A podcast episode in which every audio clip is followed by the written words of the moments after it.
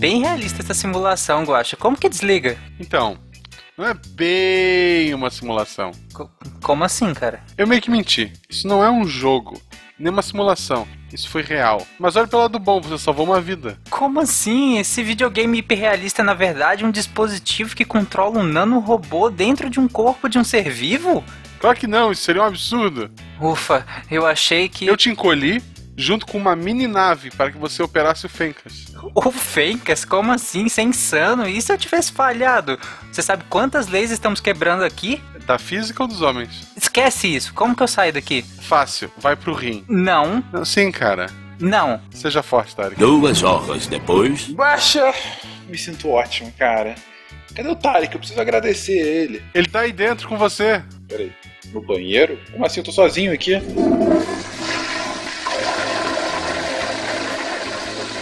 É verdade. Agora você está só.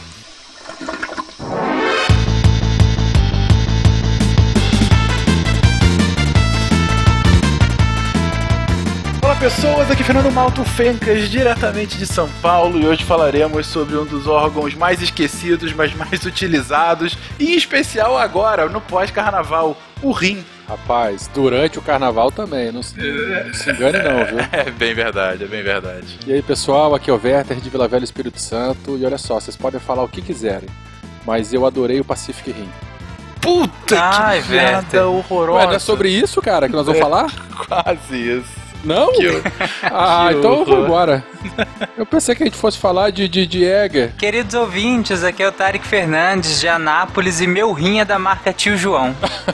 Putz, por isso que você perguntou. Que tristeza. Ah, mais cedo, né? Você Que perguntou por tristeza. isso. Que piada. Tristeza, né? Foi pior do que a minha. Oi, eu sou Carmen Zano, eu sou a atual presidente da Sociedade Brasileira de Nefrologia e eu estou falando de São Paulo. Sim, meu nome é Marcelo Matos, eu sou de Curitiba, sou médico nefrologista há mais de 20 anos, sou professor da Universidade Federal também. Para mim é uma satisfação poder estar aqui falando com vocês de nefrologia, principalmente nessa data aqui do Carnaval em Curitiba, que não tem nada que fazer aqui. Poxa vida. Falar de nefrologia vai ser um prazer. Diga às passas, Catarina, que é Marcelo Guaxinim e nefrologia parece uma disciplina do Harry Potter. Nossa, mãe. Você está ouvindo o SciCast, porque a ciência tem que ser divertida.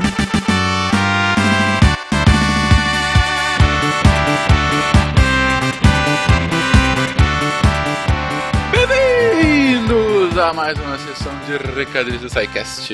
Eu sou o Fencas. E eu sou a Jujuba. E aí, querida Goma, como você está nesse pós-carnaval? Ah, tô ótima. Tô triste que acabou a jogatina, né, cara? Não dá mais pra jogar videogame que nem uma maluca. Mas tá tudo bem, tá tudo bem. Gosto Pois também. É, como nós colocamos no episódio da semana passada, o ápice do nosso carnaval é ficar em casa, sempre. Exato. Mas para o episódio da semana que a gente pensou, por que não falar sobre aquele órgão que mais vai trabalhar no carnaval para muitos Sim. dos nossos ouvintes, não é verdade? É isso aí, cara. E também porque dia 9 de março é Dia Mundial do Rim, certo? Exatamente, a gente quis fazer essa pequena homenagem, a gente vai descrever um pouquinho mais no episódio, ouçam daqui a pouco, mas antes disso, Jujuba, como que a galera pode falar conosco no carnaval, depois do carnaval, em qualquer momento do Olha ano? só, Fencas, se eles quiserem mandar aquele e-mail maroto, aquele fala que eu discuto, uma coisa mais pessoal, eles podem mandar pro contato arroba. Mas atualmente a melhor forma da galera mandar pra gente suas mensagens, suas dúvidas, suas opiniões é lá pelo post, que essa semana, Fencas, ficou bem parado, hein? Sim, a galera tava só nos bloquinhos, só na avenida e esqueceram do SciCast. Enfim, vamos ver agora, falando um pouquinho sobre rim, se a galera anima, porque tá muito interessante o episódio e eu não tenho dúvidas que vocês vão ter muitas dúvidas pós o episódio para serem tiradas posteriormente. Sim, boa, e esse episódio contou com especialistas, né, Fencas? Sim, não, trouxemos aqui o, a nata da nefrologia brasileira. Então, assim, sem dúvida, se a gente, ah, alguns episódios, fala, ah, faltou um especialista em tal assunto.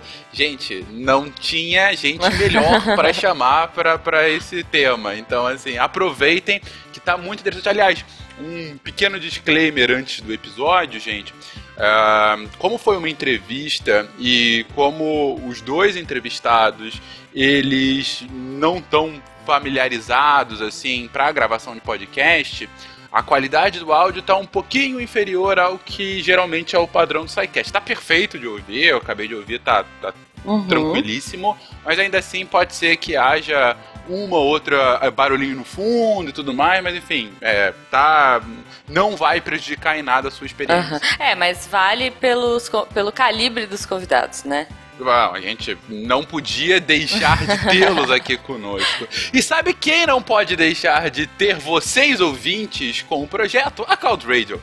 A Cloud. Radio está precisando de programadores front-end, programadores mobile, está precisando Olha de só. analistas, engenheiros de software, enfim, está precisando de uma galera para continuar esse que é um dos projetos mais importantes para a podosfera nacional e adianto, talvez internacional, quiçá galáctica dos últimos Olha anos. Olha só. Então, se você quer participar da equipe da Cloud Radio, tem mais informações no post sobre o que eles estão precisando e você pode enviar seus currículos para devdev@cloudradio.net.br. Lembrando ainda que o Cloud Radio é esse projeto do Silmar, nosso querido Silmar Rip Silmar, que para a alegria daqueles que o amam, estava conosco no República Deviante dessa semana. Se você não ouviu, ouça aí no feed mais próximo de você.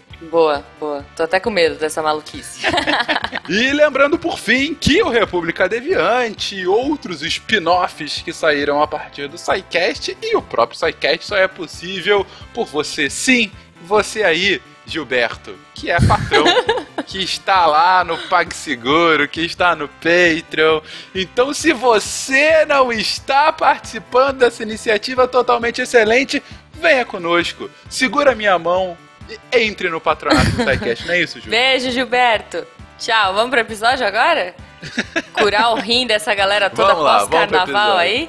Agora é a hora, agora é a hora de se livrar dessa ressaca. Um beijo, galera! Beijo e beijo, Gilberto.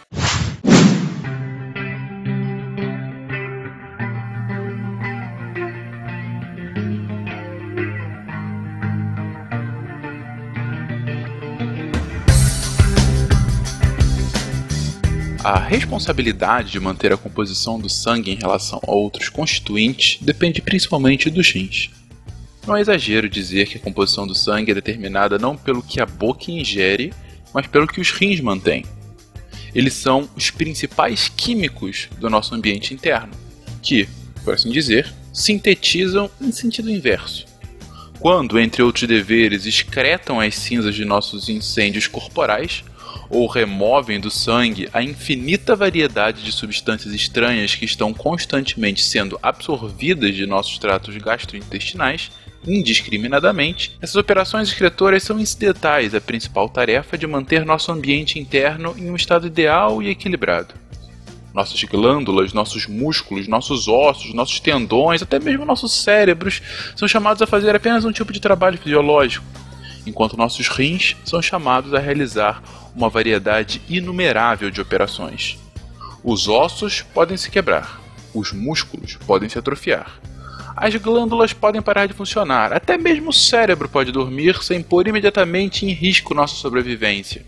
Mas quando os rins não conseguem fabricar o tipo adequado de sangue, nenhum osso, músculo, glândula, nem o cérebro pode continuar a funcionar.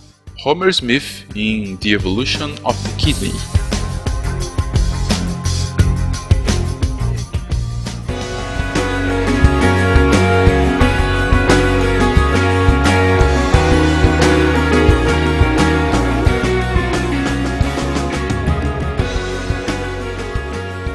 Querido ouvintes, alguns dias atrás a gente teve uma entrevista é, com uma nutricionista para falar sobre dietas, para falar sobre o nosso processo metabólico. O foco foi bastante em dietas, na verdade, né? E por conta disso, a gente recebeu vários e-mails muito interessantes para que a gente falasse mais sobre o corpo humano. E um desses e-mails, muito interessante, foi de um patrono nosso, João Paulo, que nos lembrou que agora, no dia 9 de março, a gente vai ter o Dia Mundial do Rim. E aí ele havia sugerido: por que vocês não fazem uma pauta para falar sobre o rim, para falar sobre nefrologia? E a gente abraçou a ideia, ele gentilmente fez a ponte para que chamássemos aqui a doutora Carmen e o doutor Marcelo e eles ajudassem ainda mais a nos aprofundar sobre esse tema. E, e eu começo justamente perguntando, doutora Carmen, eh, o que, que é o Dia Mundial do Rim? Por que, que ele acontece? Para que ele acontece? Qual é a grande motivação de se comemorar, vamos colocar aqui, o nosso querido rim? O Dia Mundial do Rim, ele é comemorado em todas as segundas, quintas-feiras do mês de março. E foi escolhida essa data, um dia da semana, para que as pessoas estivessem na sua atividade normal, não fosse um feriado, um fim de semana, para que elas estivessem no seu dia a dia e lembrassem da importância dos rins.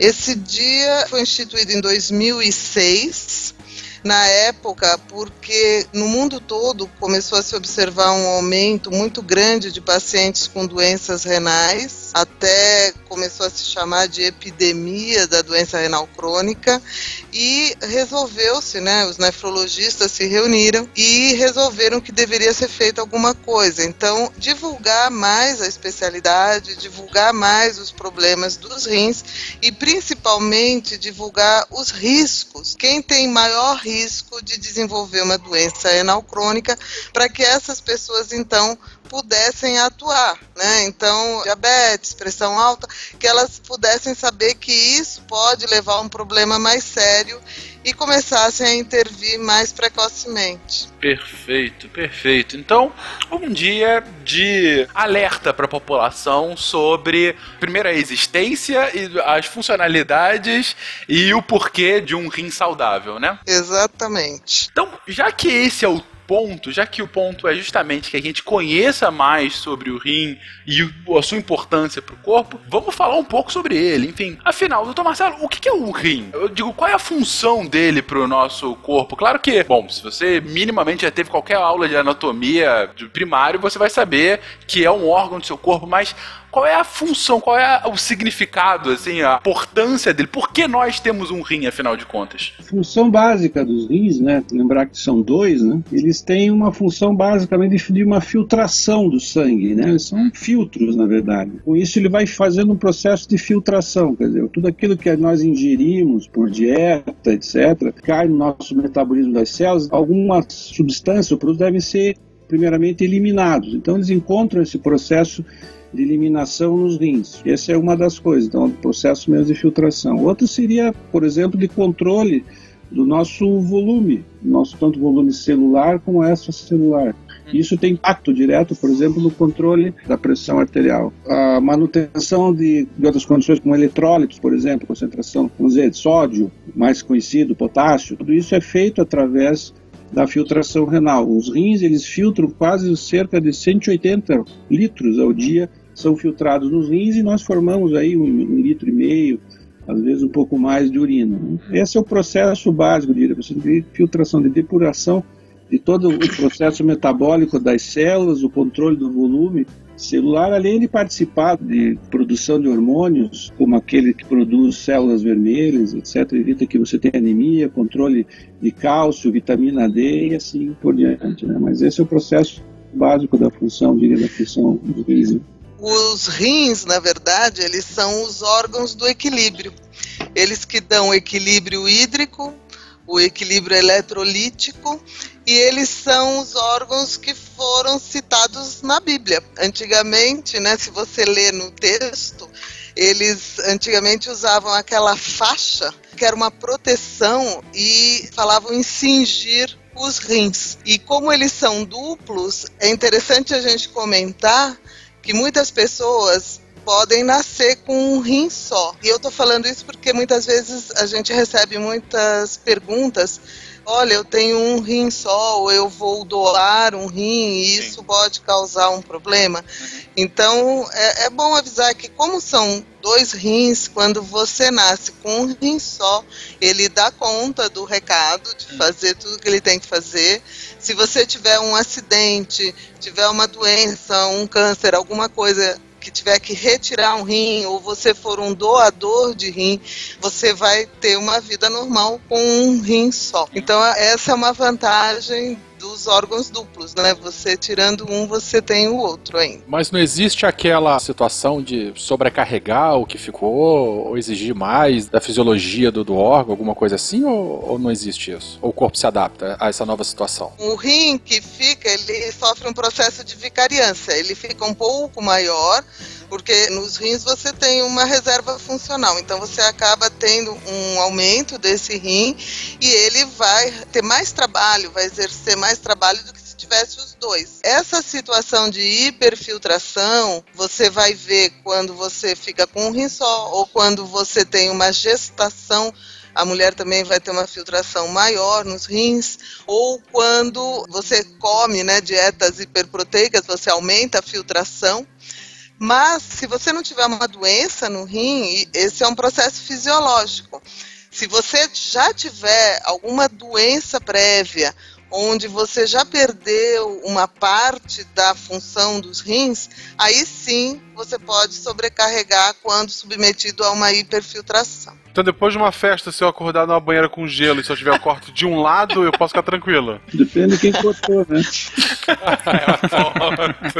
só para lembrar um pouco, só pra, já que se falou, lembrar um pouquinho do tamanho dos rins, né? Acho que para dar uma ideia. Pra, quer dizer, o rim do indivíduo eh, adulto, às vezes homem, ele mede em torno de 11 a, a uns 13 centímetros de comprimento, tá? E vai em torno aí 120 a 150 gramas, né? Muito se confunde, às vezes, das dores lombares com dores nos rins, né? Uma queixa comum que a gente tem às vezes no consultório, né? Tá me doendo os rins, né? Essa é uma queixa que você sempre chega. E tem situações específicas, né, que dói os rins. Não dói normalmente, geralmente é quando é um processo de cálculo, pedra, né, ou de infecção, realmente é que eles doem, né. A maioria dessas vezes são confundidos com lombalgias, né. E dizem, inclusive, que é uma das piores dores que se pode ter é de pedra nos rins, né? Exatamente. Eu tive justamente o caminho inverso, né. Eu tive lombalgias e justamente confundindo com possíveis complicações renais, eu fiz, né, os exames necessários e descobri que tinha nefrolitíase bilateral ainda.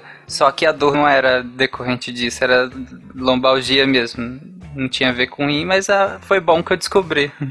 O que acontece é assim, hoje como os exames estão cada vez mais sofisticados, né, você vai fazer uma tomografia por uma outra situação, acha uma pedra no rim, que você antes era sintomática, por exemplo, e você não tinha noção disso. E às vezes tem situações de doenças que os cálculos crescem muito nos rins, que são cálculos coraliformes, né, que são assintomáticos, e os indivíduos têm diagnósticos de perder um rim, né, principalmente mulheres, né, o chamado cálculos, que depois eles são assintomáticos, infecções urinárias, né, depois tem uma situação de perder o rim, né? É, quando o senhor fala cálculo, seria uma pedra mesmo. Pedra, seria pedra. É. Tíase, né?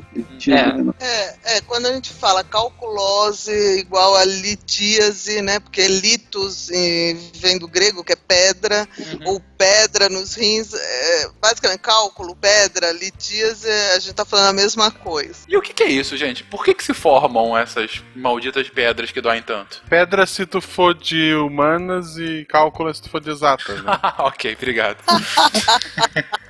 Então, tem uma característica hereditária, porque são distúrbios metabólicos, então, às vezes, quem tem pedra, tem mais pessoas na família que também tem. Vai depender de uma série de fatores. É, a gente sabe que as doenças metabólicas favorecem o aquecimento de pedra, por exemplo, obesidade. Todo mundo elimina uma série de cristais na urina, né? Então, nós filtramos, eliminamos cristais de cálcio, cristais de oxalato, cristais de ácido úrico, eliminamos citrato e o que, que acontece? Se você bebe menos água, ou bebe pouca água, você vai ter uma urina mais concentrada, porque geralmente a gente elimina uma quantidade fixa de solutos. Então, o ideal é que se beba mais água, porque a gente sabe que em regiões mais secas também tem uma incidência maior de litíase.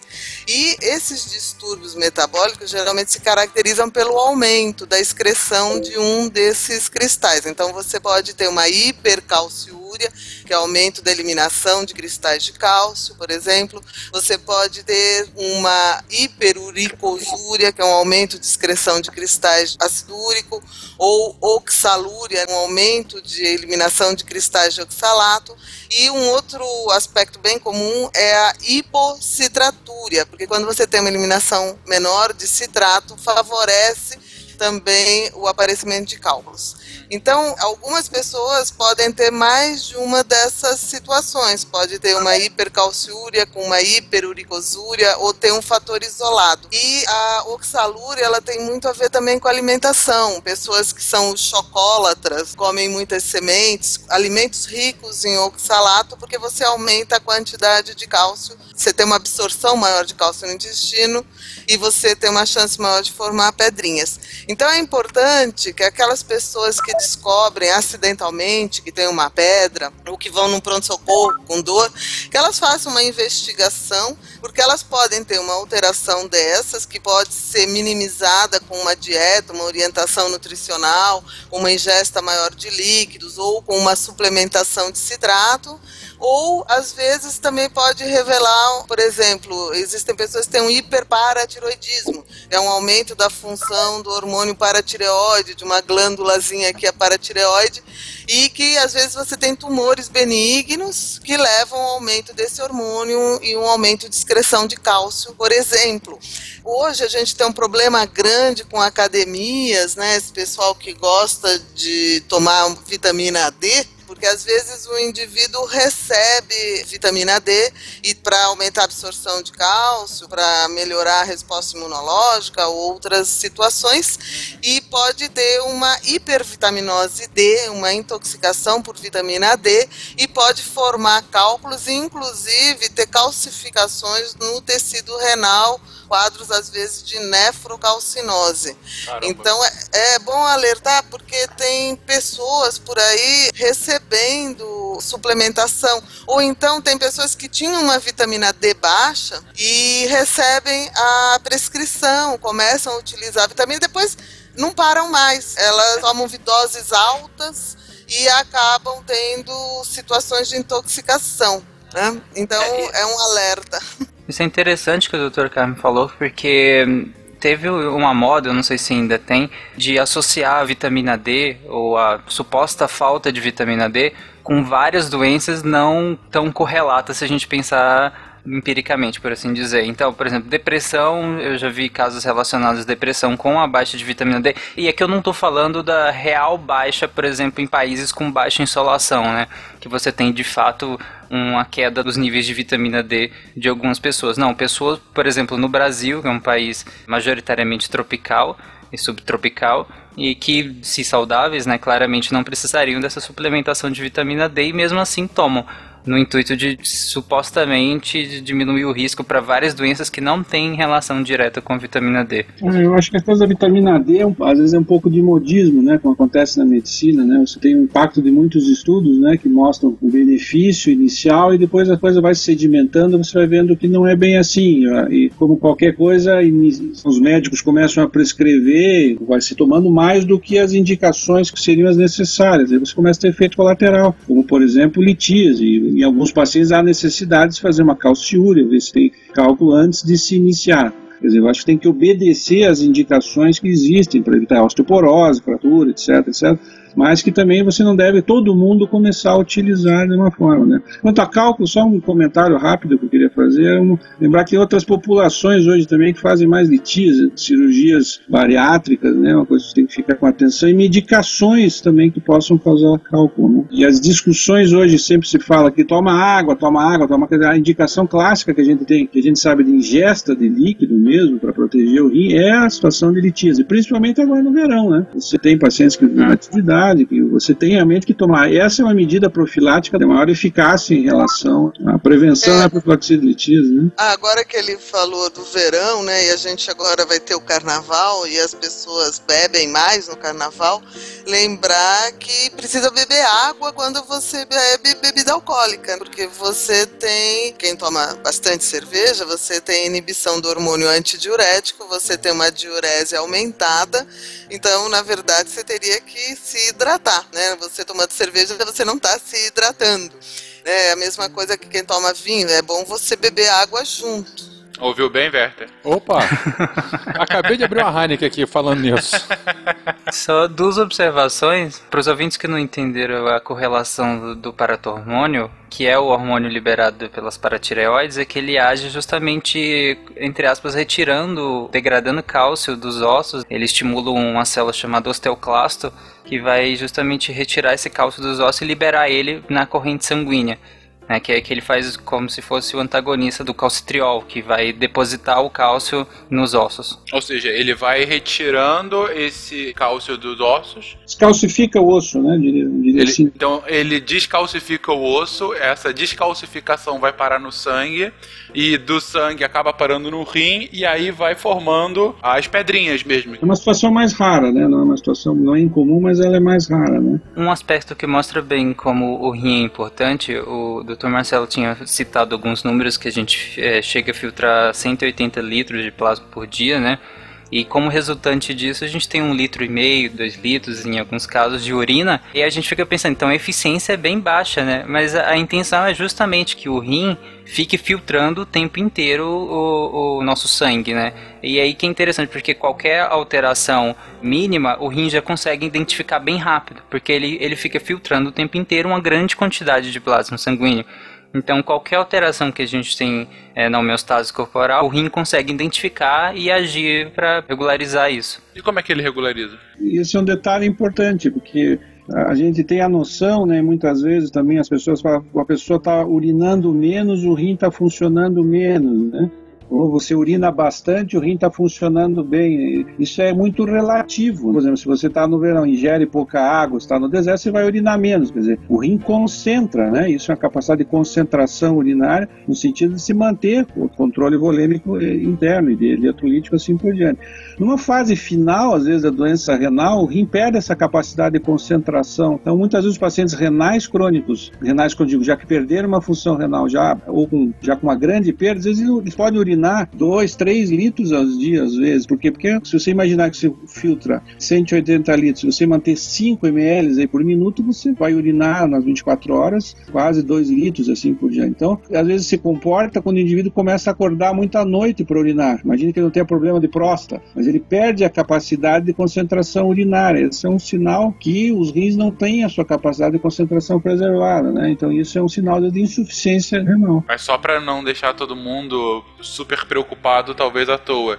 É um sinal, mas também não é necessariamente isso. Pode ser alguns outros fatores. Se você acorda à noite, né, começa a acordar mais à noite para urinar, se você não tomou muita cerveja antes de você dormir, ou você tem uma quantidade líquida adequada, não é normal, né? O processo fisiológico é você acordar e urinar pela manhã. Então, num paciente já mais idoso, você tem idade, isso a primeira coisa é próstata. Agora, um sinal que você, se você não tem isso, e você acorda à noite com a tua ingesta líquida normal, alguma coisa acontece em relação à tua capacidade de concentração urinária. Ah. Você é bom você fazer um exame parcial de urina, ver a densidade urinária, ver a função renal, que isso não é uma coisa normal. Tem outras situações em que você pode ter um aumento da diurese, tá? Por exemplo, no diabetes, você pode ter um que a gente chama de poliúria, você aumenta o volume urinário e às vezes tem pessoas que quando tem ansiedade, episódio de ansiedade, ela sente a língua seca, ela bebe muita água e urina muito. Não é sempre que você tem um aumento de volume urinário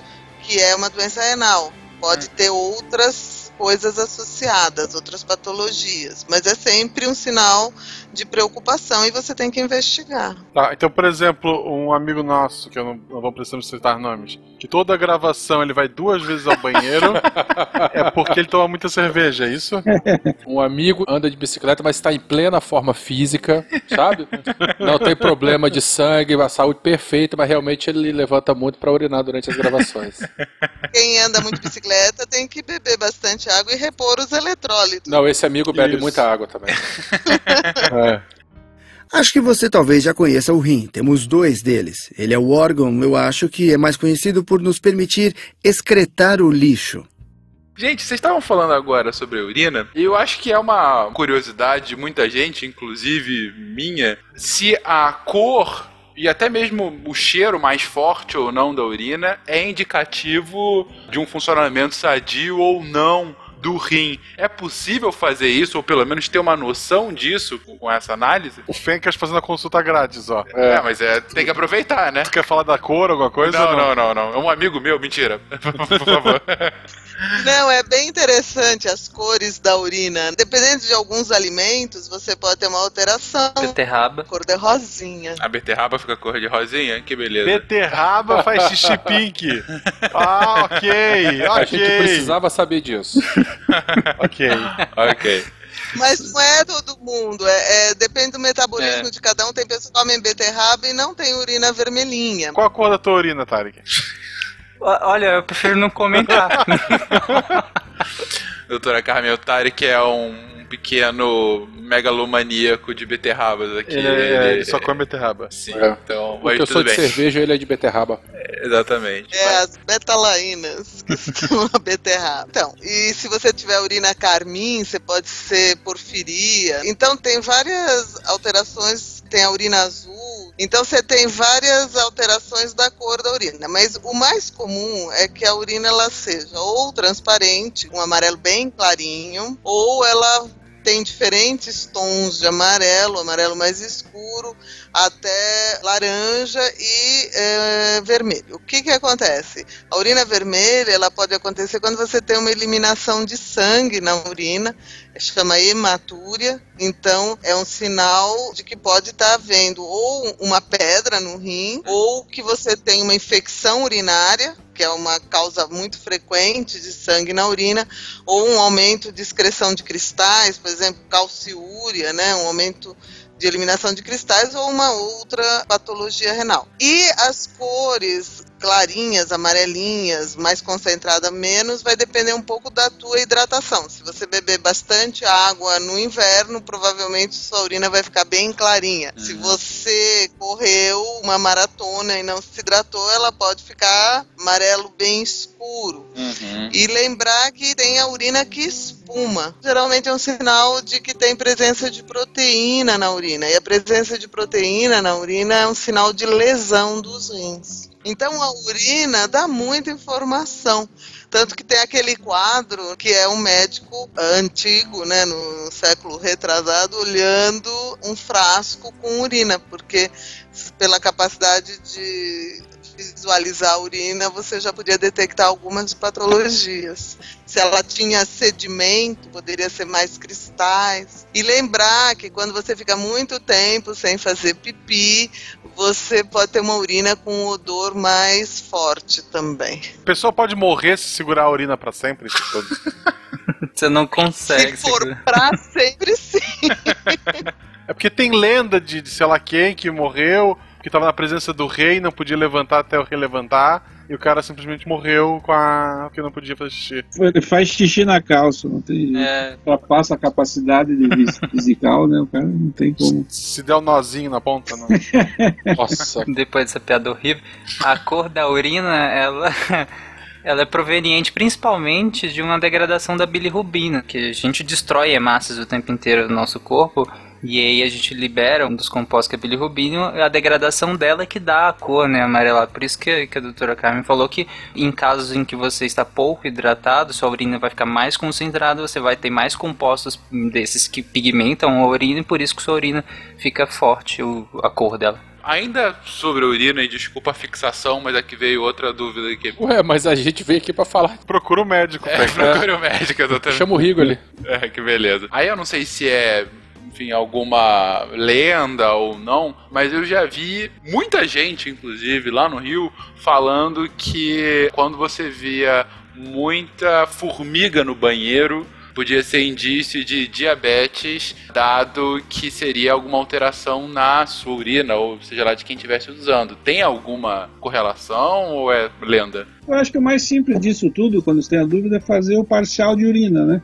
O exame de urina, na verdade, ele traz todas essas informações, né? Se você tiver é, glicose, o açúcar vai mostrar no exame de urina, né? Se você tem uma quantidade de proteína também, pode detectar no exame de urina. Sangue, você pode ter um exame simples, fácil de fazer, barato. Na verdade, os exames de avaliação da função dos rins são exames relativamente simples, né? Baratos de ser feito, que trazem bastante informação no sentido de, de avaliar a função dos rins, né? A função renal. E o exame de urina, essa, esse parcial, urina tipo 1, né? Como se fala em outros lugares, trazem essas informações. Eu acho que quando se há, não tem esses indícios e há dúvida em relação a isso, esse exame ele é bastante revelador do que possa estar acontecendo, sabe? A gente reabsorve a gente reabsorve glicose no processo de, de, filtragem. Normalmente a gente não tem glicose a níveis consideráveis na urina, não é para ter a níveis consideráveis na urina. Quando a gente está eliminando muita glicose, geralmente é porque a gente ultrapassou o limite de reabsorção do rim dessa glicose. Ou seja, você tem muita glicose circulante, o rim já, já atingiu seu limite de reabsorção dessa glicose, então ele vai eliminar na, na urina. Então, se está eliminando, é porque tem demais circulante. Se tem demais circulante, pode ser um indício de diabetes. Chama glicosúria, né? Você tem mais ou menos 150 miligramas. Se você tem uma glicemia o normal é até 99, se você ultrapassa essa capacidade de reabsorção da glicose, porque você tem muita glicose circulante, você vai ter a glicosúria. Uhum. Mas você tem algumas situações de alterações de túbulos renais, que são as estruturas onde tem a reabsorção de glicose. Se você tiver uma lesão desse túbulo, você também pode ter a glicosúria e não necessariamente ter o diabetes mellitus. Mal funcionamento mesmo, né? não? É, mal funcionamento. Eu tenho a minha pergunta de consulta. Posso? Vamos lá. O náufrago ou o cara perdido no deserto, pode beber urina ou não pode? E aí, que o pessoal fala? A urina é estéril, é um líquido, né? Teoricamente, numa situação extrema, você pode, mas vai chegar uma hora que se você não tiver água, se estiver no deserto com um sol escaldante, vai chegar um momento onde você vai desenvolver uma desidratação e uma insuficiência renal aguda e possivelmente você vai parar de urinar. Pegando o gancho do Dr. Marcelo que eu tinha falado sobre exames de urina. Mais cedo ele tinha falado sobre ter função renal. Uma das funções renais que fazem, né, é da ureia e creatinina, né, a dosagem de ureia e creatinina, sendo a ureia um metabólico de aminoácidos e a creatinina da própria creatina, que é uma proteína. Mas é, por que exatamente que a gente dosa esses dois indicadores? São dois indicadores que são marcadores da função renal, né? Você falou, a creatina, né? é um produto, né, na verdade, no final do metabolismo da musculatura. E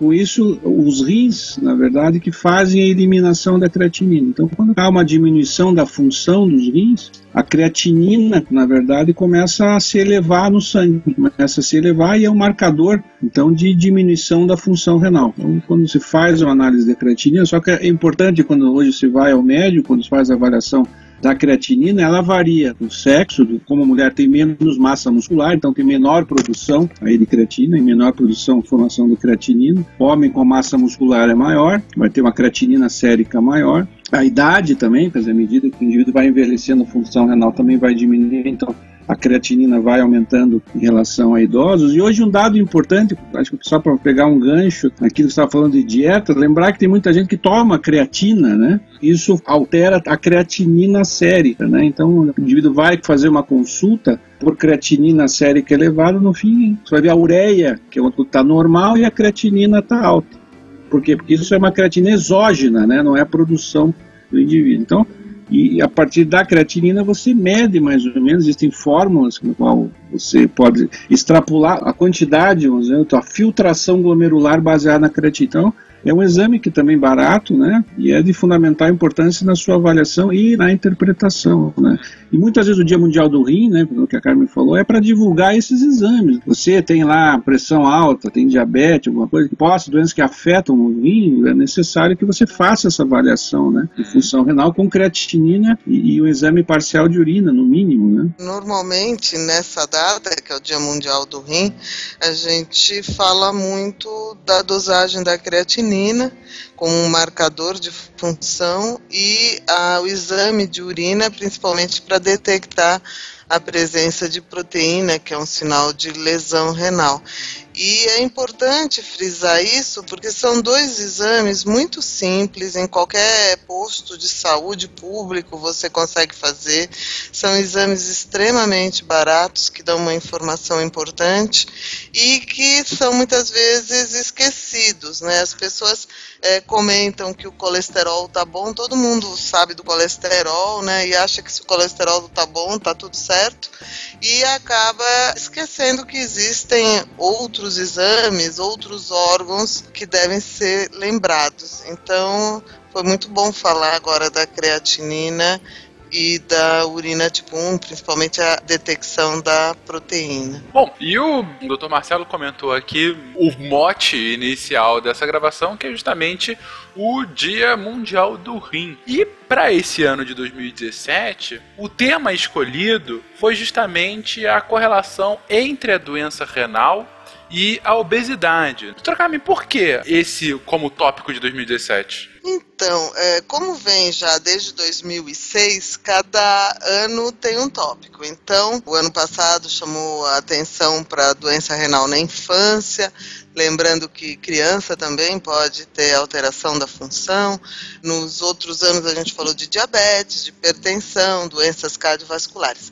Este ano foi escolhido obesidade porque a obesidade ela é um fator de risco para diabetes, que é uma das principais causas de perda da função renal, né, a nefropatia diabética. A obesidade é um fator de risco para o aumento da pressão arterial, que também é uma causa importante de doença renal crônica e ela também leva por si só ela é um fator de risco também para doença renal. Quando você está bem acima do peso, você tem liberação de fatores inflamatórios, você tem uma hiperfiltração do rim e você tem uma doença no rim que se chama glomerulopatia relacionada à obesidade com perda de proteína e podendo levar uma perda funcional e também porque está havendo um aumento importantíssimo de obesos no mundo. Para você ter uma ideia, no Brasil, cerca de metade da nossa população é sobrepeso e nós temos por volta de 18% de indivíduos obesos. É um número muito alto e tem sido observado um aumento também em crianças e adolescentes.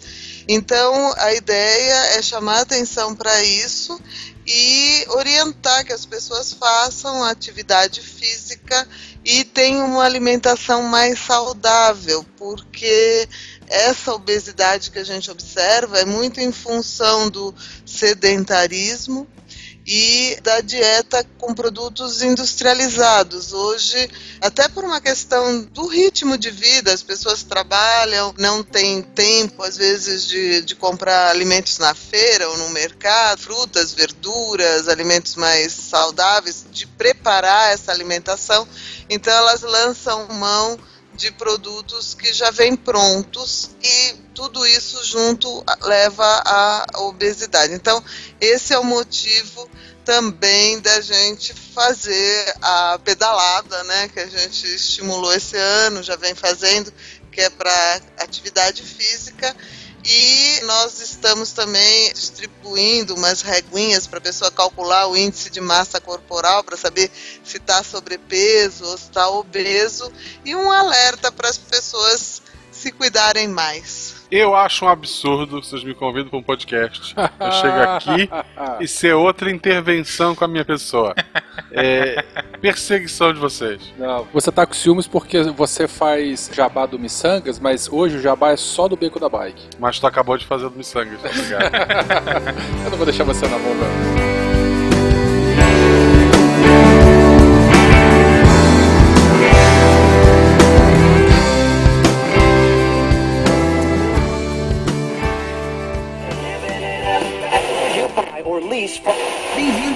2.0.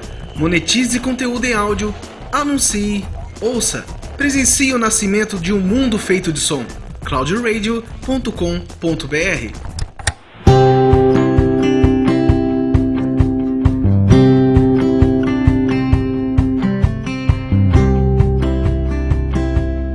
tem um documentário brasileiro que chama Muito Além do Peso. Eu lembrei dele quando o Dr. Carmen falou em relação principalmente às crianças, né? Que vem aumentando o índice de obesidade infantil. Então, esse documentário é muito interessante e vai ficar no post o link dele. É, é bem legal para mostrar o panorama desse aumento do índice de obesidade nas crianças como a indústria alimentícia está contribuindo com isso. O documentário é realmente muito interessante. E só para enaltecer aqui um ponto, gente, o Guaxa fez essa brincadeira de intervenção e tudo mais, mas a obesidade ela já é há alguns anos considerado pela Organização Mundial da Saúde como uma epidemia. Inclusive, um dos principais problemas de saúde ao redor do mundo. É, a gente tem um mundo de extremos, em que a gente tem a, a subnutrição por um lado em muitos países e a sobrenutrição por outros, né? Então, assim, não é um negócio à toa, não é só estética, longe disso de ser só estética. E em específico para o assunto daqui. Doutora Carmen e doutor Marcelo, qual é o impacto, assim, eh, da diabetes? Obesidade pode levar a diabetes, né? A gente tem, uh, não é sempre que leva, às vezes não está relacionado, mas é um dos efeitos às vezes. E como é que essa diabetes pode afetar o rim? Ou seja, por que uma pessoa com diabetes ela tem a, a função renal de alguma forma, uh, bom, diferenciada de uma função regular? Só para não perder também o, da obesidade, eu acho que tão importante no né, fator de risco como obesidade é, é, a inatividade física. Eu acho que mesmo que você, lógico que a obesidade não pode ser vezes simplificar, mas tem um obeso que não está inativo do ponto de vista físico. A gente quando fala em atividade física, todo mundo quer fazer academia, etc. Mas tem um estudo importante publicado uns anos atrás na American Journal Nutrition que mostra uma redução importante de mortalidade naqueles indivíduos mesmo obesos que fazem atividade física. Atividade física é caminhar, né? 30 minutos, aí, 3, 4, 5 vezes a semana. Isso já começa a ter um impacto em termos de doença cardiovascular. Né? Então, lembrar que aquela coisa hoje da nossa vida das crianças, vendo videogame, jogando videogame o dia inteiro, etc, etc. E às vezes você não estimula a atividade física. Então, acho que isso faz parte de uma de uma mudança de hábito de vida que faz com que seja importante você estimular isso. Né? Em relação ao diabetes, quer dizer, hoje a causa mais comum de pacientes que iniciam diálise no mundo é o diabetes, né? E o diabetes, quando vem, ele vem acompanhado muito da pressão alta. Alguns pacientes vão desenvolver nefropatia diabética, existe um componente genético, existe um componente social, de, de próprio acompanhamento e de tratamento do diabetes em si, mas o pico de nefropatia diabética vai começar a partir aí quase dos 10 anos de diabetes. Então, quer dizer, o que eu acho que muito do objetivo do Dia Mundial do Rim é aqueles pacientes que você tem, que são fatores de risco para doença renal, devem ser identificados e fazerem exames. Não só a creatinina e o parcial de urina, mas às vezes detectar a proteína um pouco mais em quantidades menores na urina no exame chamado microalbuminúria, né, que é um exame também que deve fazer parte da avaliação dos pacientes que são que nós consideramos como fatores de risco, né, para desenvolver doença renal. Então, é, essa síndrome metabólica, o paciente obeso, o diabético, o triglicerídeo alto, na atividade física, isso tem a consequência renal. Quanto mais esses componentes estão presentes, mais a possibilidade de desenvolver doença renal. E uma hora que o paciente diabético desenvolve doença renal, você consegue tentar estacionar a doença, mas o, o dano que foi feito no rim é quase que do ponto de vista irreversível. Né? Então você tem que cuidar nesses pacientes e ser bastante atentos em relação a essas medidas terapêuticas né, de acompanhamento do diabetes. É, lembrar que os obesos, quando eles, por exemplo, o indivíduo ele não está diabético, ele não está hipertenso, mas ele está muito é, obeso e ele desenvolve uma perda de proteína na urina e algum sinal de déficit funcional, é um sinal de alerta para ele procurar reduzir o, o peso. E a gente sabe que se ele fizer uma dieta hipocalórica ou mesmo cirurgias bariátricas naqueles que têm uma obesidade muito grau 3, né, muito acentuada, elas se acompanham de uma reversão dessa proteinúria com benefício da melhora da função. Porque às vezes as pessoas tá ali já, ah, eu tô gordo mesmo, não vai adiantar, ou eu não consigo. E na verdade a gente sabe que nunca é tarde para começar a fazer um programa de redução de peso ou mesmo de atividade física, que sempre vai trazer benefício. E a questão do diabetes é que normalmente quem tem diabetes, ele tem um acometimento vascular. Você vai ter acometimento de órgãos-alvo como coração, retina, né? Muitas pessoas acabam tendo a retinopatia diabética, que pode levar a uma perda de visão, problemas vasculares em membros inferiores e o órgão renal, o rim, ele é muito vascularizado. Então você vai ter uma alteração dos vasos, diabetes ele acomete essa parte vascular. Um dos sinais que aparecem também é a perda de proteína, que é a albumina. Então você vai ter uma microalbuminúria inicialmente, depois uma macroalbuminúria, e você vê que essa perda urinária ela pode ser importante, essa perda de proteína, e é quando a pessoa é diabética e ela apresenta uma perda de proteína na urina, isso também é um sinal de que o diabetes está afetando o rim, e a gente sabe que a melhor forma de prevenção da piora da função ou mesmo que diminua essa perda de proteína, é que ela tem um controle rigoroso da glicemia. Então, quanto melhor esse controle, e a gente sabe que isso tem muito a ver não só com o, o, tratamento, o uso de medicamentos, ou mesmo de insulina, mas principalmente com uma alimentação saudável e a atividade física ela é muito importante. A atividade física ela é insubstituível, ela é fundamental para quem tem diabetes, para quem tem uma doença metabólica, mesmo para quem tem alteração da função renal e principalmente para quem tem também síndrome metabólica que tem esteatose hepática, que é aquela gordura no fígado, né, que muitas vezes a pessoa faz um ultrassom, aparece lá gordura no fígado, esteatose hepática, que pode levar a uma inflamação do fígado também. A gente sabe que o tratamento mais eficaz é a atividade física. Então, por isso que é importante também a gente falar que quem faz atividade física pode ser caminhando, pode ser dançando, pode fazer andando de bicicleta, correndo, fazendo, subindo montanha. Tem várias formas de atividade, não só academia. E quem está indo numa academia e está querendo cuidar do corpo e cuidar de não ter doenças ou de fazer uma prevenção, deve tomar cuidado com as vendas na academia, porque às vezes as academias elas acabam favorecendo um tipo de comércio de produtos para melhora de performance que podem, ao invés de te trazer saúde, te trazer dano. Eu queria só voltar que a gente tinha falado lá na anatomia e fisiologia do rim, para eu introduzir uma questão que só para explicar uma coisa que a doutora Carmen tinha falado. É que o rim, a unidade funcional do rim é o que a gente chama de néfron, é o que de fato faz a função do rim. E aí os néfrons eles são independentes entre si e cada um vai produzir urina que você vai expelir. Esse néfron ele tem uma cápsula, dentro dessa cápsula você vai ter um glomérulo que são capilares sanguíneos. Eles ficam envolvidos como se fosse um novelozinho. E o sangue fica passando nesse com alta pressão e aí ele vai ser filtrado e o filtrado, que é chamado assim também filtrado, né, o plasma sanguíneo que vai ser filtrado aqui, ele vai cair nessa cápsula.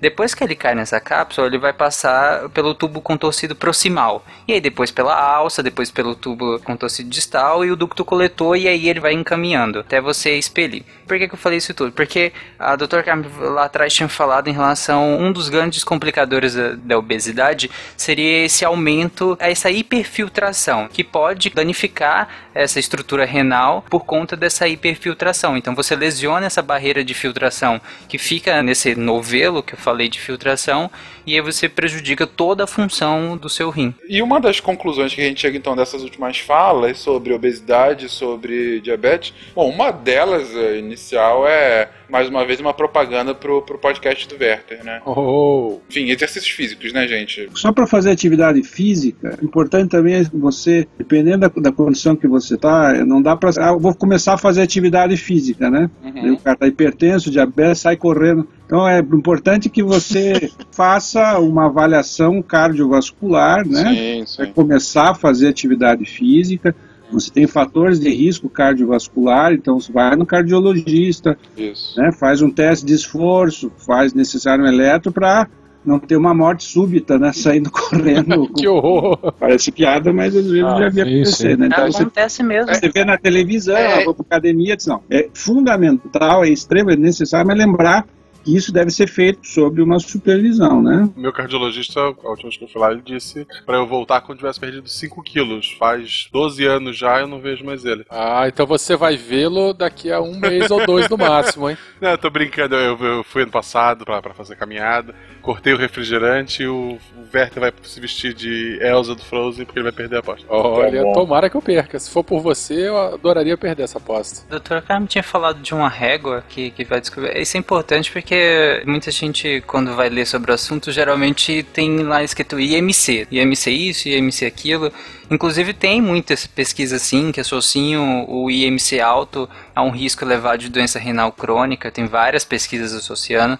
Eu vou deixar linkado no post várias pesquisas suecas, japonesas sobre o assunto, é bem interessante. Só que o IMC em si, ele não indica tudo, né? Porque, por exemplo, você tem pessoas muito com muita massa muscular que podem apresentar um IMC alto, mas o comprometimento metabólico dessas pessoas não é o mesmo de alguém com um índice de gordura muito alto, com a circunferência abdominal maior. Porque a circunferência abdominal é interessante que se avalie isso também, porque também não basta o nível de gorduras. O problema é quando essa gordura é visceral, principalmente, né?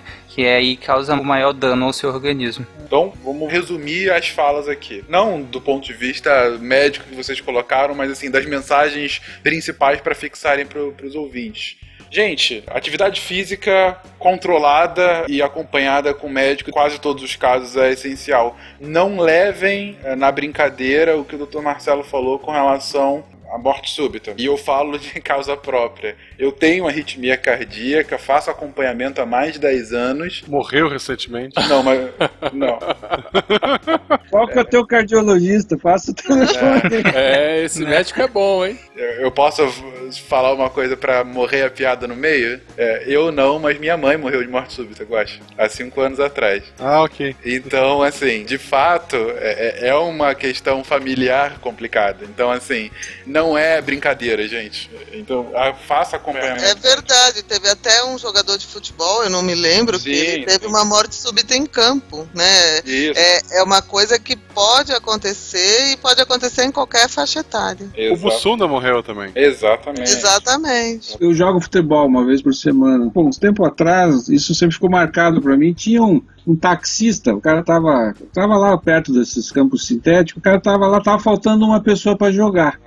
Aí convidaram o cara para jogar. E nós eram grupos de médicos jogando. Daqui a pouco me chamaram correndo para atender essa pessoa. O cara foi jogar futebol. Não jogava futebol fazia 20 anos, né? Acho que deu dois piques.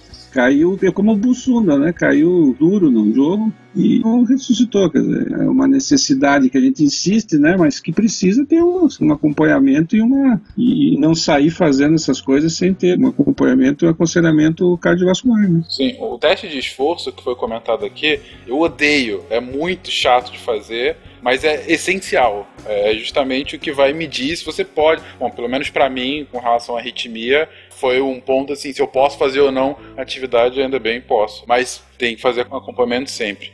Além disso, não preciso nem entrar aqui, por enquanto, muito na questão de dieta, mas a gente no cast de nutrição falou muito sobre isso, sobre alimentação saudável. A doutora Carmen já repetiu aqui.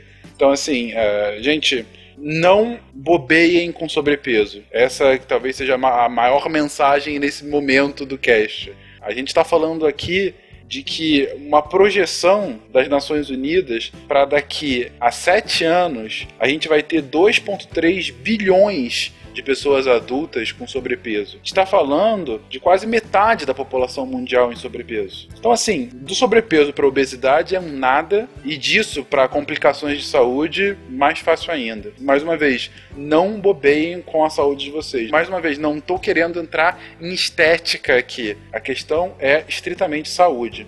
E ainda sobre saúde, e até para encerrar esse papo, como a gente já comentou no cast de nutrição, um dos tópicos mais discutidos posteriormente ao cast foi sobre diferentes tipos de dieta. E uma dieta que está em específico com bastante atenção nos últimos anos é a dieta hiperproteica, que tem muitos nomes, enfim, tem as dietas Dukan, né? Tem aquelas low carb. Low carb, é, Dukan, paleo, né? Enfim. A low carb em si é, seria diminuição da quantidade de carboidratos que você consome. Só que geralmente ela vem associada com um aumento do consumo de proteico também. Exatamente. Que aí a paleo acaba sendo também bem hiperproteica, né? E Dukan é exclusiva de proteína, basicamente, né? Então, a gente está falando aí eh, de várias dietas que estão apregoando por esse caminho. No episódio nós chegamos a falar do comprometimento renal que pode causar uma dieta rica em proteínas. A doutora Cristiane falou isso lá. E vários ouvintes depois do cast vieram me questionar e questionar a gente com os dados em relação a isso. Alguns partidários, da, principalmente da dieta paleolítica falaram que não, que isso não acontece, que não tem comprometimento renal dessa dieta restritiva de, de carboidratos e hiperproteica. E aí a gente queria justamente aproveitar esse momento para dar esse foco aqui e perguntar, doutora Carmen, doutor Marcelo, há alguma relação? Vocês conhecem construção científica recente ou mesmo vocês já verificaram em pacientes essa correlação entre o aumento, o consumo excessivo de proteína e algum tipo de dano à saúde dos rins? É o seguinte, na verdade, é, o que a gente tem que chamar a atenção é porque muitas vezes as pessoas é, começam a fazer uso de uma série de suplementos, vitaminas, hormônios, visando um aumento de massa muscular ou visando um emagrecimento rápido. Então, o grande problema é o uso de esteroides anabolizantes que a gente vê em muito jovens, né, principalmente que querem ganhar massa muscular, e isso pode levar a uma doença renal, pode levar a glomerulosclerose segmentar e focal, pode levar a lesões hepáticas, então é sério. O outro problema é o uso de vitaminas A, D e E, né, principalmente a vitamina D, que pode levar a quadros de intoxicação por vitamina D, com até nefrocalcinose, perda de função. Eu já tive oportunidade de ver tanto a glomerulosclerose, né, que é uma doença renal por uso de anabolizantes, como intoxicação por vitamina D. A gente tem também pessoas que usam produtos de uso veterinário, então isso chama muito atenção, porque às vezes a pessoa pisou numa academia, ela já vem com um pote de um suplemento de proteínas. O que, que acontece? Se a pessoa tem um risco maior, por exemplo, de ter litíase, né, uma pessoa que já sabe que tem pedra no rim, se ela fizer um aumento de ingesta proteica, ela pode aumentar a chance. Se ela utilizar muita vitamina D, ela pode aumentar a chance de ter litíase. Acho que você talvez já conheça o rim. Temos dois deles. Ele é o órgão, eu acho que é mais conhecido por nos permitir excretar o lixo. A outra situação são indivíduos que usam creatina com doses elevadas, sem acompanhamento adequado. Eu já tive casos de fisiculturista que foi parar na terapia intensiva e é, pessoas que usam dietas hiperproteicas para finalidade de emagrecimento e ou para ganho de massa sem um acompanhamento. Veja, você pode fazer dieta hiperproteica. É, se você é um atleta, você vai comer determinados alimentos, né? Você vai comer mais carboidrato num dia de competição, você vai comer mais proteína. Existem orientações. O grande problema é que às vezes o indivíduo ele já tem uma lesão renal e ele acaba comendo quantidades muito grandes que podem prejudicar. Por exemplo, a gente tem que comer 1 a 1,2 gramas por quilo de peso. Tem indivíduos que comem às vezes 3, 4 gramas por quilo de peso. E a questão também de que a gente tem que pensar o seguinte: muitos desses suplementos não vêm tudo que tem lá dentro na fórmula. Então teve um caso nos Estados Unidos que tinha tamoxifeno num determinado suplemento que depois foi proibido. Também tomar cuidado porque muitas vezes são vendidos produtos sem uma adequada rotulagem ou informação. E a dieta hiperproteica, ela vai realmente levar a um aumento da filtração renal, da filtração glomerular, vai levar a uma diminuição da reabsorção tubular de cálcio e sódio, né, de sal, pode levar a um aumento da eliminação de cristais de cálcio, pode levar, consequentemente, um, um risco maior de litíase. Ela também aumenta a excreção de sais de ácido úrico, então por isso que ela favorece a formação de cálculos. Então é assim, é, não é que uma pessoa normal que fez por um período uma dieta hiperproteica vai ter problemas, mas pessoas que exageram ou que já têm um déficit funcional e ou que utilizam outros produtos associados, não só a dieta hiperproteica, mas a carnitina sem orientação, as vitaminas, os hormônios anabolizantes. Então, nesse sentido, que a gente chama atenção para quando você for fazer uma atividade, você entrar numa academia ou você for fazer uma dieta de emagrecimento, que você tenha bom senso, que você procure orientação. É a mesma coisa que o exercício físico. Tem, como o doutor Marcelo falou, muitas vezes o indivíduo nunca fez nada e vai fazer uma atividade. Você vê muitas vezes pessoas em academia que não têm uma orientação do educador físico e ele está é, fazendo um levantamento de peso inadequado que vai levar a lesões articulares. Por exemplo, agachamento né, com pesos,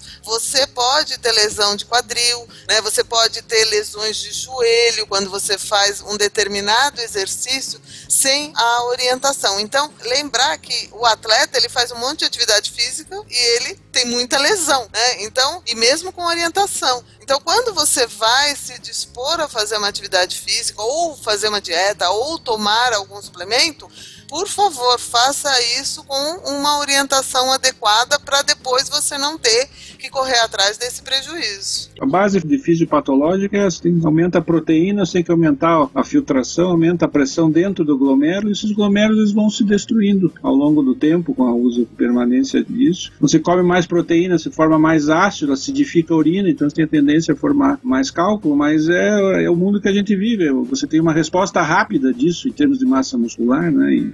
De hormônio, e isso leva a insuficiência renal. Temos pacientes em diálise por abuso, por exemplo, de esteroides anabolizantes em relação a isso. Então, é, deve-se tomar precaução, cuidado, alerta, mas isso às vezes, mesmo sabendo disso, as pessoas continuam utilizando, né? É. Tem que lembrar muito que muitas dessas dietas têm uma quantidade grande de sódio. Às vezes a dieta que você faz nesses suplementos com sódio, isso também causa hipertensão arterial, né? Os pacientes até demaciam um pouco relacionado aí. Então, lembrar que junto tudo isso com sal, ácido, ácido, cálculo, todos os danos renais que você vai estar associado a isso, né? E a hipertensão, o grande vilão, a não ser, eu acho que é mais do que proteína, junto com proteína, é o sódio, né? Que Bem precisa... lembrado, porque nós temos agora uma campanha no governo para redução do sal, né, na alimentação, porque o brasileiro ele tem um consumo de sal muito elevado.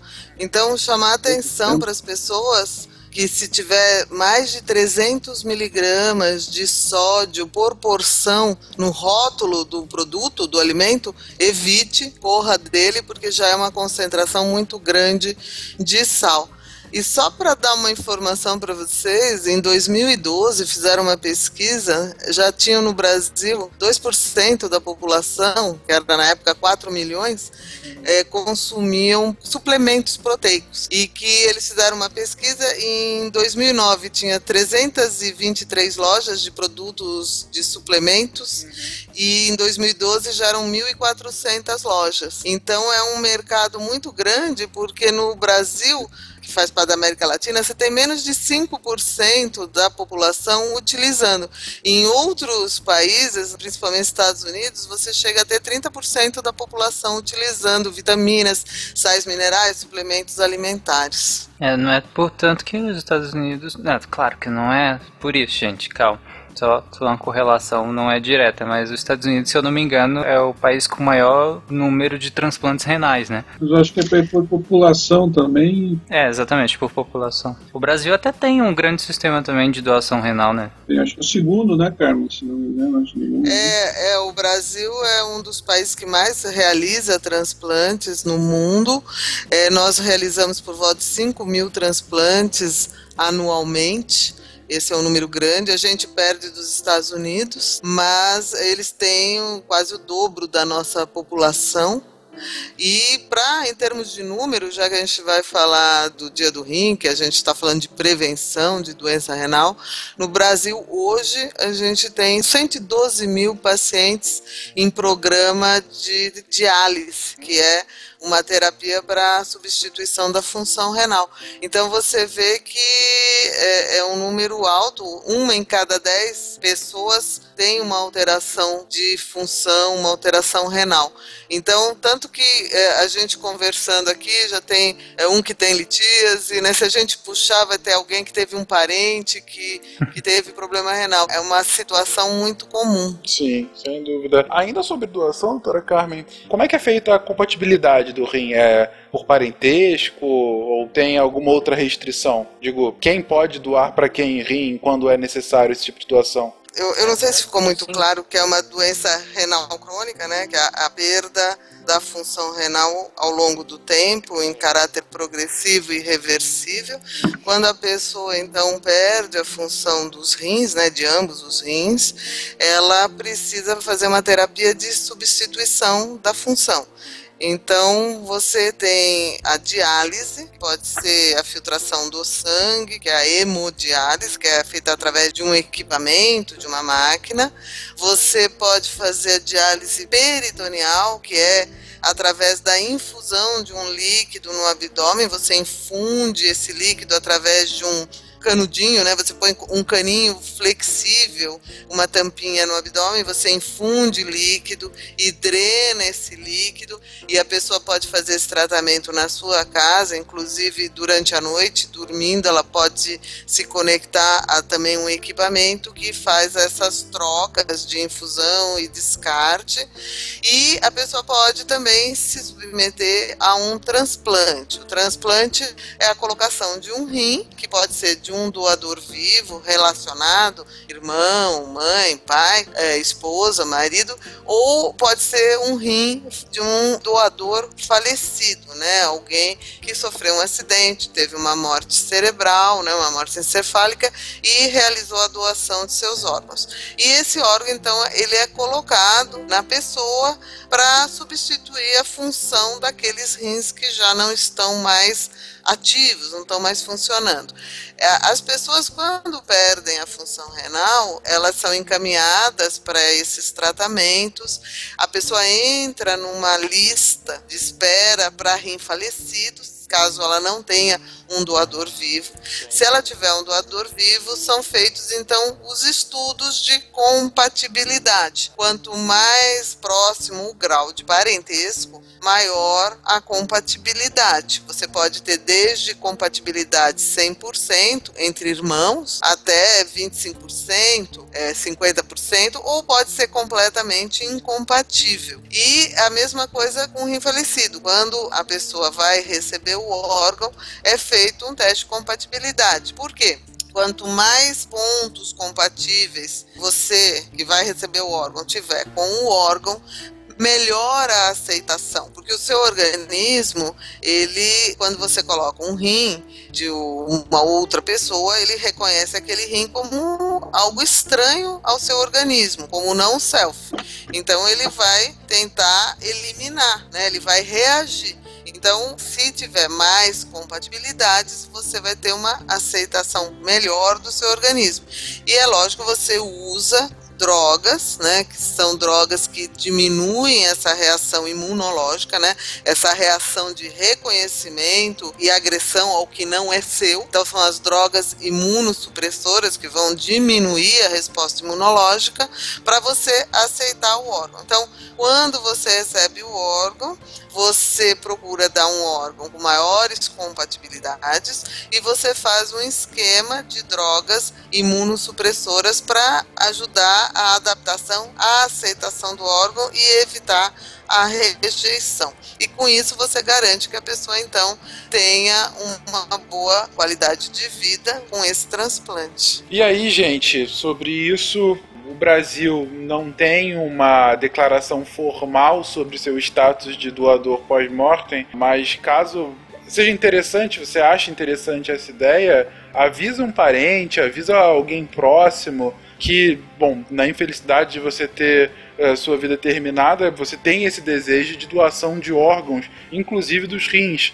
Pessoalmente, eu acho uma atitude das mais nobres e também das mais lógicas. Afinal, pós-vida, você de fato não vai mais usar. Então, havendo esse interesse, faz esse contato com alguém próximo, familiar, seu cônjuge, filhos, enfim. Mas avisa esse tipo de coisa porque, sem dúvida, terão outras pessoas que continuarão aqui e que vão fazer um uso muito melhor desses órgãos. Gente, para finalizar o cast, colocações finais? Eu tenho uma última colocação que foi de um ouvinte nosso, que algumas semanas atrás nós fizemos o SciCast 178, que foi sobre o surto de febre amarela no, Brasil, né, em 2017.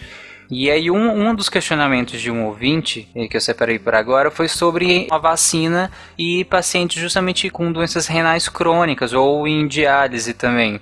Então aí vale a mesma regra que a gente comentou lá, lá no cast. Tem sempre o balanço do benefício.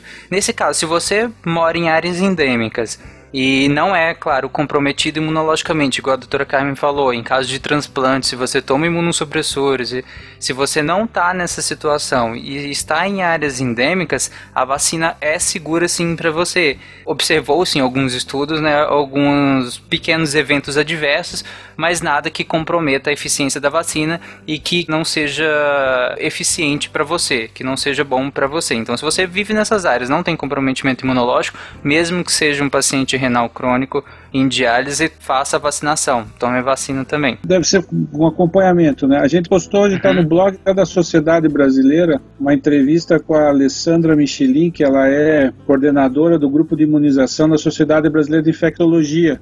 E quem quiser acessar o site da sociedade, está lá no blog as instruções em relação a essa vacinação em pacientes com doença renal crônica em diálise. Então, tem um estudo brasileiro que mostrou, feito na Universidade de São Carlos, uma certa segurança em pacientes com, com em diálise e não apresentaram efeitos colaterais, mas você tem que ficar atento em relação a isso. Né? Você também transplantados em uso de imunossupressão, né? que aí você tem que, não é recomendado, né? Vocês acham o rim fantástico agora, não é? Ah, o melhor dos órgãos. Por isso que tem dois, né? Exatamente. Vê se tem dois corações? Não tem. Não tem. O coração é uma bomba só, gente. Quem Exatamente. faz o trabalho todo é o rim. É o rei, ele que filtra de um tudo. Você sabe que é, eu fiquei indignada porque o Oliver Sacks, que é, faleceu, escritor famoso, ele falou assim: é, não, eu minha especialidade, eu sempre estudei a mente, né? Falei dessas coisas neurológicas que são super interessantes. Eu não consigo me imaginar passar a vida inteira estudando os rins.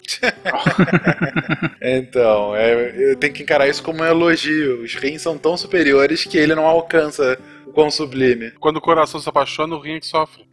Bom. É um bom ponto. E eu vou até tomar mais uma cerveja pra dar trabalho pra ele um pouquinho. É, que beleza. Bom, doutora Carmen, doutor Marcelo, agradeço mais uma vez a presença de vocês aqui. Achei excelente esse bate-papo. Fica aí o convite para você, ouvinte, a comemorar o Dia Mundial do Rim, a ter mais informação sobre esse órgão tão importante do nosso corpo, se cuidar para não dar mais trabalho para ele, porque com certeza ele pode revidar em forma de uma dor bastante, bastante aguda. Então, cuide de você mesmo, cuide do seu rim. Vai estar tudo no post, né? Ah, sim, todas as informações sobre o Dia Mundial do Rim, sobre a pedalada, que também é feita em homenagem a esse dia deve também estar lá no beco, né, Berta? Sim, sim. E é isso, gente. Bom, mais uma vez, obrigado, doutora Carmen, doutor Marcelo. E, gente, um beijo pra vocês. Beijo. Um abraço. Comprem rins, tio Jorge. Andem de Isso aí, bicicleta. pessoal. Quem ri por último, ri melhor. Ai, Marcelo.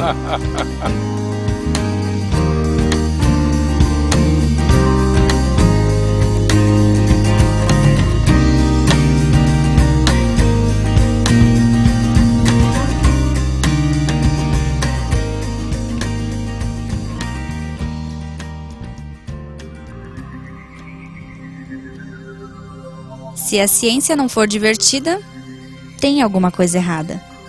Tem que ser divertida. A coisa mais divertida que tem é a ciência.